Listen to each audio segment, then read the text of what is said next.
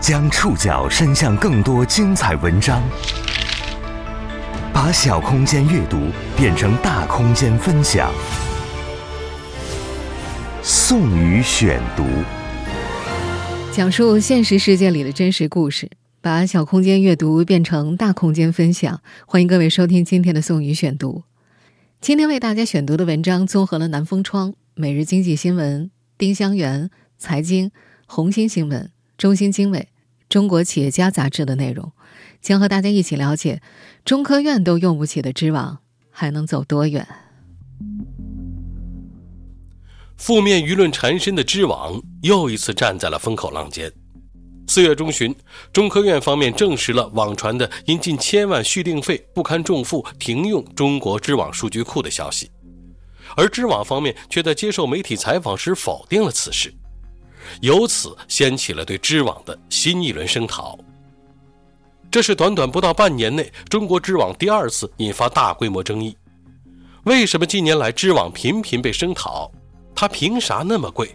又该怎么解决越来越多的高校院所用不起知网的问题呢？宋宇选读今天和您一起了解：中科院都用不起的知网还能走多远？继去年下半年之后，中国知网再次陷入舆论风波。从四月八号开始，一则落款为“中国科学院文献信息中心”的邮件在网络上传播着。邮件的字里行间尽显中科院对知网的不满。文中指责知网高昂的订购费用已经成为中科院集团资源引进中的巨无霸，并表示在多轮艰苦谈判之后，中国知网数据库依然坚持近千万的续订费用。并且在成员数量、单价、价格等方面条件相当苛刻。邮件中还表示，同方知网技术有限公司暂停中科院对 CNKI 数据的使用权限，即日起，CNKI 科技类期刊和博硕士学位论文数据库无法下载。四月十七号，中科院图书处相关负责人向红星新闻证实，上述消息属实。他们表示，中科院自二零二二年四月二十号起停用 CNKI 数据库。至于未来是否会恢复对知网的访问，这位负责人表示，现在不好说，至少今年应该是没有这个计划了。但同一天，知网方面却在回复另一家媒体中新经纬时表态，情况不属实。到了四月十九号下午，舆论进一步发酵之后，知网方面发布了一份情况说明。其中提到，二零二二年，中科院文献情报中心对包括知网数据库在内的国内外部分数据库的采购模式进行了调整，由统一集中采购模式转变为有需求院所组团联合采购模式。经过友好协商，调整知网数据库订购模式的工作正在有序推进中，由各院所选择订购内容，计划在近期完成组团工作，签署协议，并启动二零二二年度服务。说明中还表示，二零二一年度协议期满后，为满足科研人员和广大师生的文献获取需求，中科院文献情报中心与知网商定延长订购服务至三月三十一号。在四月一号之后的过渡期，知网延续了各项服务，未出现服务停止或中断的情况。这份情况说明中还写道，知网将继续向中科院所属各院所提供正常服务，直至二零二二年度协议签署。并启动服务。知网的一纸声明并没有平息网络空间内的声讨，天下苦知网久矣的呼声依然非常的响亮。这已经不是知网第一次惹众怒，在这轮中科院也用不起知网的风波爆发前，近十年之内至少有六所高校因为订购费用昂贵又频繁涨价，公开抵制过知网。但是知网方面的态度一直都非常的强硬，毫无商量余地。在高校当中屈服的不在少数。二零一六年，武汉理工大学图书馆就曾发布公告称，知网涨价离谱，每年价格涨幅都超过百分之十。图书馆和知网讲价不成功，只能暂停相关服务。然而，仅仅过了两个星期，武汉理工大学又不得不继续订购知网。不少学者。也和知网产生过纠纷。去年，时年八十九岁的退休老教授赵德新将知网告上法庭，原因是知网一分钱稿费没有给他，擅自收录了他一百六十多篇论文，但他自己下载的时候居然还要付费。去年十二月，赵德新教授胜诉了，获赔七十万元。而在赵德兴状告知网事件引发媒体关注之后，二零二一年十二月十二号，作家陈应松也向媒体表示，自己准备起诉中国知网，原因是知网上收录了他三百多篇文章，大部分没有经过他的同意。这波关于知网的争议席卷后，互联网空间内“天下苦知网久矣”的呼声四起。近些年围绕知网的批评主要集中在哪些方面？知网又是怎么长成今日屡被诟病的巨无霸模样？宋宇选读继续播出：中科院都用不起的知网还能走多远？在国内做学术科研的人对于中国知网一点也不陌生。根据企查查信息显示，知网的全称叫做同方知网数字出版集团。由中国学术期刊光盘版电子杂志社有限公司等五家企业组成，清华控股有限公司是其控股公司。知网最初的诞生是一九九五年，时任清华信息公司总经理王明亮提出的一个全文数字出版系统的设想，适应了学界对数字出版的需要。相比传统纸质出版，数字出版的效率更高，无论是在获取科研信息。发表学术成果、影响力传播方面都是这样。于是那时学术界和期刊界积极合作，参与数据库的建设，这才有了知网。二十多年前，中国知网设定的总目标是全面打通知识生产、传播、扩散与利用各环节的信息通道，打造支持全国各行业知识创新、学习和应用的交流合作平台。也就是说呢，中国知网的本质是数据库，它本身不生产内容，只是知识的搬运工。只是因为这个数据库的量非常大，论文资源全，出版速度快，成为了国内最大的知识数据库，也成为了国内最大的学术电子资源集成商。时至今日，中国知网已经收录了百分之九十以上正式出版的中文学术资源，累计整合国内外期刊文献两亿多篇。用知网方面自己的话说，就是中国知识基础设施工程，它的英文简称就是我们前面所说到的 CNKI。二十多年来，这家商业数据库把学术做成了一门生意。同方股份公司的财报显示。二零二一年上半年，同方知网的主营业务收入四点九亿元，毛利率高达百分之五十一点三。知网的盈利主要从哪儿来呢？它的主要盈利来源也是这些年大众对于知网最重要的一个抱怨：知网太贵了。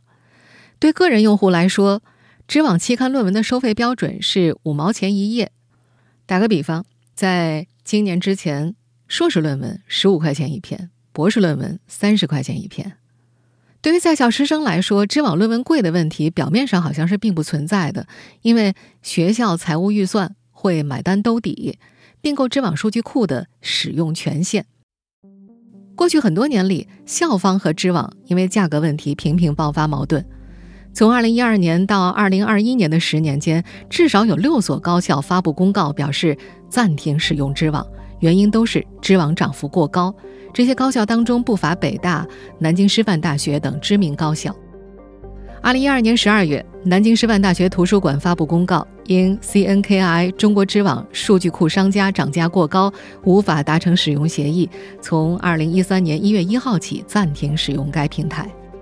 二零一六年三月，北大出于同样的涨价原因，续订谈判期间一度贴出了可能停用知网的通知。当时呢，北大图书馆相关负责人在接受媒体采访时表示，知网的购买费用涨价过高了，已经超出了图书馆的预算限额。检索中国政府购买服务信息平台显示，二零一三年以来，各个科研机构订购知网数据库项目的成交价格呢，是在几十万到数百万不等。比如，二零二二年，复旦大学的采购价是八十二点五万，清华大学一百八十八万。在接受南风窗采访的时候，一位知网的销售人员表示，各个学校和机构之间的价格差异，首先取决于购买的子库方案。不同单位根据自己的需要，从知网上百个子库当中进行选择，价格也就不一样。就算参照系不变，购买的是一样的，知网的价格也在年年上涨。我们以华南地区某二幺幺院校为例。二零一九年的一份图书馆数据库采购项目公告显示，知网数据库的成交价格一百一十万，比上一年度涨了七万。对于知网这样的价格上涨，一位知网的管理人员曾经通过媒体解释，他说：“知网每年的定价是根据当年的文献量、核心资源、独家资源而定的，还会受到版权等问题的影响。收纳的文献资源多了，价格自然就上浮了。”总体来说呢，涨价是国内外各大学术数据库的基本走向，区别只在于上涨的幅度，而这种幅度呢，往往体现着数据库的底细。浙江传媒学院编辑出版专业教授杜文龙表示，和国内其他数据库相比，知网的收录更为全面。杜文龙还说，如果不买数据库，那么就会很容易和最前沿的学术动态脱节。对很多人来讲，知网数据库是获取科研信息的重要途径。由于中国知网在国内文献检索领域占据很高的市场份额，以及读者需求带来的强大压力，这就令高校科研院所不得不购买知网的服务。财经网此前的报道还曾提到，知网每年会新加入数据或新的模块，甚至可能会把高校图书馆不需要的数据库搭在一块儿卖。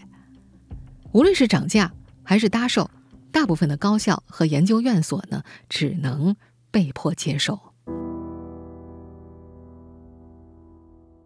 从某种程度上来说，知网的使用者们是卑微的。无论作为卖方的商业数据库怎么涨价，做学术科研的人们离不开它。除了被质疑高收费，知网在这些年屡屡被声讨的另一个焦点是低买高卖。宋宇选读继续播出，中科院都用不起的知网还能走多远？作者投稿被学术期刊录用和纸质出版，期刊杂志社再把文章授权给知网，这是数字出版的一般流程，也是知网文章来源的重要途径。这一过程当中啊，创作者、学术期刊、知网平台都是利益相关方。而知网从学术期刊获得文献的成本是很低的，有的只是象征性的一年支付几千或者小几万，这并不能减轻期刊自负盈亏的压力。浙江传媒学院的杜恩龙教授表示，现在很多学术期刊不敢不让知网转载，因为一旦在知网上检索不到你的期刊文章，那么影响力会因此下降。转载了之后还能够扩大名声，钱在这个时候并不是最主要的。在国内。知网既掌控了绝大多数数字出版的渠道，也具备相比国内竞品更健全的文献检索和分发功能。因此，无论是面对原创作者还是学术期刊，它都有更大的话语权。很多期刊在收稿的时候都会明确表示，作者的论文会被收录到知网。这在一部分人看来是一种福利，但也是一种霸王条款。在这个过程当中，有的作者可能会获得少量的稿酬，但是操作十分的繁琐，有的甚至没有稿酬。浙江传媒学院编辑出版专业的杜文龙教授，近些年呢就被知网转了大概有六七十篇文章。他说呀，他就从来没有收到过转载稿费，期刊方面也没有给他支付过。杜文龙表示，自己曾在一次博览会上遇到了知网的人，询问过这件事儿，对方告诉他，知网上有个按钮可以去点击查看、申领操作，但是他翻遍了网站也没找到。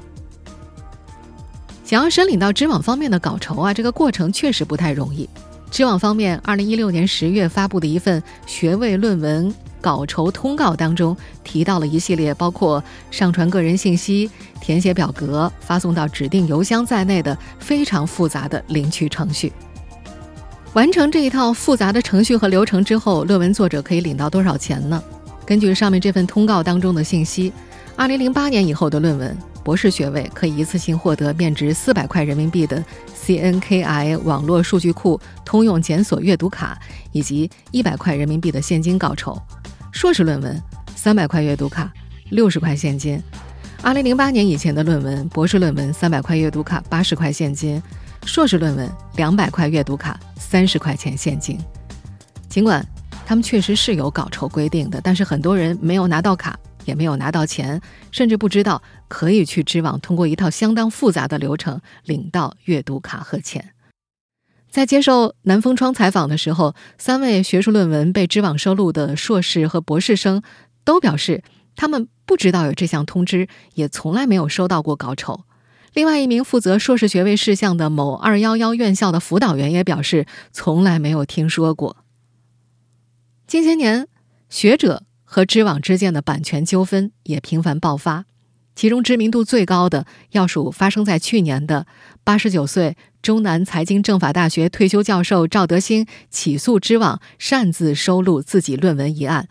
这个案子呢，也是成为了二零二一年度网络治理十大司法案件之一。我改编的一本《中国经济史词典》，给他制成电子版利用，这就你下载一本二十六块钱，这个事就把我搞得也生气了。我们现在听到的录音出自去年十二月的央视新闻。我们创作的东西，你一分钱不给我，我下载，我要利用，你还要问我要钱，这个太不合理了。不仅下载自己主编的《中国经济史词典》要付费，赵德兴还发现自己还有百余篇论文被中国知网擅自收录了。于是，从二零一九年开始，这位耄耋老人以侵害作品信息网络传播权为由起诉了知网。从立案到全部审理结束呢，历时一年多。2021年12月，法院判决知网构成对赵德兴作品信息网络传播权的侵害。赵德兴教授获赔包括诉讼费、律师费在内七十多万元。而在赵德兴胜诉之后，他的文章也被知网同步下架了。而在众多学者看来，在知网已然成为行业巨无霸的前提之下，论文被下架无异于被封杀。在去年接受央视采访的时候，赵德兴也提到，希望自己的研究成果可以被受众下载使用。在赵德兴通过央视公开发声之后，知网方面表示将会积极处理赵德兴教授作品继续在知网平台传播的问题。但是，这轮中科院也用不起知网的风波爆发之后，四月十八号，已经九十岁高龄的赵德新教授再度发声说，知网发布说明向自己道歉之后，没有跟他商量过论文上架的事情。目前距离知网道歉已经过去了四个多月，他被下架的一百多篇论文在知网上依然查不到。赵德新教授的案件只是知网侵权案件的冰山一角，这一案件掀起的水花下是更多人的被迫忍气吞声和不了了之。学术评价体系的外部因素影响下，很多作者为了发表、收录、引用的结果，一些期刊。为了提升自身的学术影响力，不得不放弃了对著作权益的维护。在去年底接受央视采访的时候，赵德新教授也提到，他的部分论文的合作者就不支持他维权。就是我有些文章是同别人合作写的，这个法院呢要判给这个文章的时候，就不仅要有我的授权，还有这个合作者的授权。这些合作者中间的十几个人。呃，百分之八十以上是支持我的，还有两个人呢，就是不干预，实际上就是不太支持我吧。担心知网下架他的文章，担心知网不再收录他的文章，而意味着他的文章得不到学校的承认。你知道有许多学校啊，编一个老师写的文章发表到哪个刊物上，在知网上可以查到的才算数。二零二一年年底。赵德新教授的纠纷引发社会舆论关注之后，央视网曾评论：中国知网的授权条款涉及霸王条款、垄断问题，没有真正体现出对知识原创者的尊重。论文作者呕心沥血创作出的成果，发表后被收入中国知网系统，用于谋取高额经济利益，而原作者却无法从中获得应有的报酬。中国知网借机生蛋的这本创新生意，该改改了。就在赵德兴事件之后不久，知网大幅下调了硕士、博士学位论文的下载价格。硕士学位论文的下载费用由之前的十五块钱一篇下降到七块五毛钱一篇，博士学位论文的下载费用是由二十五块钱一篇下降为九块五毛钱一篇。下调幅度分别是百分之五十和百分之六十二。虽然去年的风波过后，知网调低了个人论文下载价格，但针对高校和科研院所的收费依然在年年上涨。此次中科院也用不起知网引爆舆论后，有人提出知网的问题在于垄断。那么，知网到底是否涉嫌垄断？又该怎么解决越来越多的高校院所用不起知网的问题呢？宋宇选读继续播出：中科院都用不起的知网，还能走多远？我们在前面就说了，作为国内最大的数字资源库。知网收录了百分之九十五以上正式出版的中文学术资源，是提供资源共享、数字化学习、知识创新、信息化服务的绝对龙头老大。目前市面上虽然有万方、维普等其他数据库，但由于其数据库资源内容的独占性，使它拥有市场支配地位，并且掌握了极强的定价权。这些其他数据库的话语权远远不如知网。当知网已然发展成绝对的行业老大，它的生意经到底是否涉嫌垄断呢？在接受《中国企业家》杂志采访时，北京市金狮律师事务所律师孟博表示，就这次事件来说，相关经营者的行为是否构成垄断行为，要由反垄断执法机构或者司法机关来判定。反垄断执法机关或者司法机关在进行判定的时候，会有相关的步骤。第一步是界定相关市场。第二步是判定其是否具有市场支配地位，第三步是判定其是否存在滥用市场支配地位的行为。根据反垄断法的规定，具有市场支配地位本身是合法的。反垄断法所禁止的是具有市场支配地位的经营者从事滥用市场支配地位的行为。也就是说呢，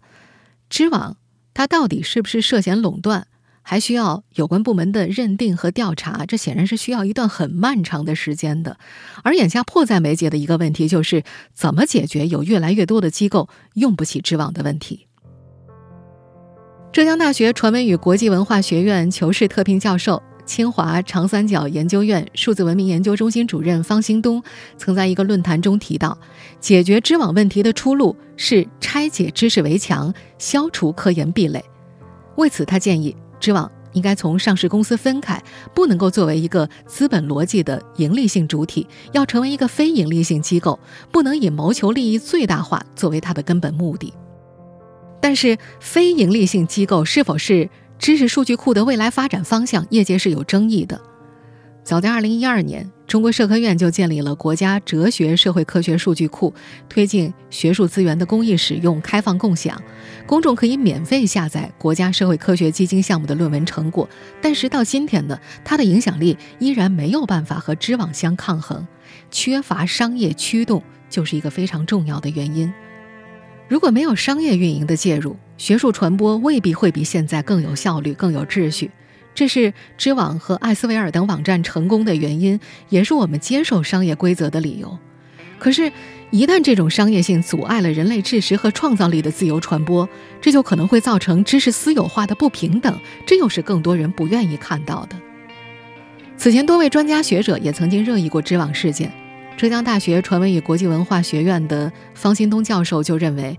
知网呢，还可以开展相关和适当的增值服务。如果增值服务不能够支撑运营和建设，国家应该财政给予支持，构建多方协同治理机制。涉及多方的利益，一定要多方协同治理，不能由一个公司来治理。在今年的全国两会上，从2020年就开始关注知网问题的全国政协委员、上海市教委副主任倪敏景和多位代表委员再次热议知网。他曾这样说过：“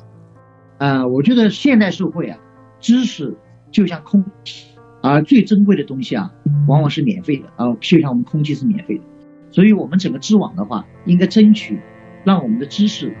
更容易、更加费用低廉的啊，能够传达给我们的受众们。这是我们知网的一个追求方向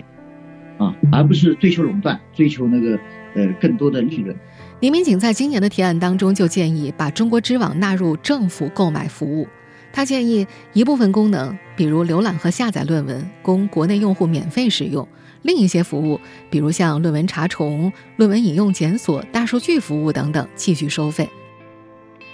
有不少人为这个建议点赞，希望在行动当中进一步去推进。有人提出，政府买单有利于打破知网的垄断局面，增加公共服务；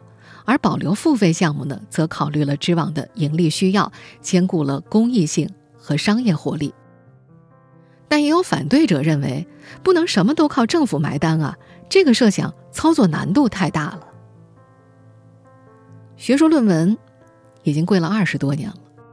出版商、数据库公司和研究单位之间的拉扯也已经进行了很长时间。频繁出现在媒体视线里的停用抗议和个人官司，或许只是这轮争议的一个开始。如何让知识惠及更多的普通人？如何让知识回归它应有的价值，在学界可能是一个短期内还很难找到答案的问题。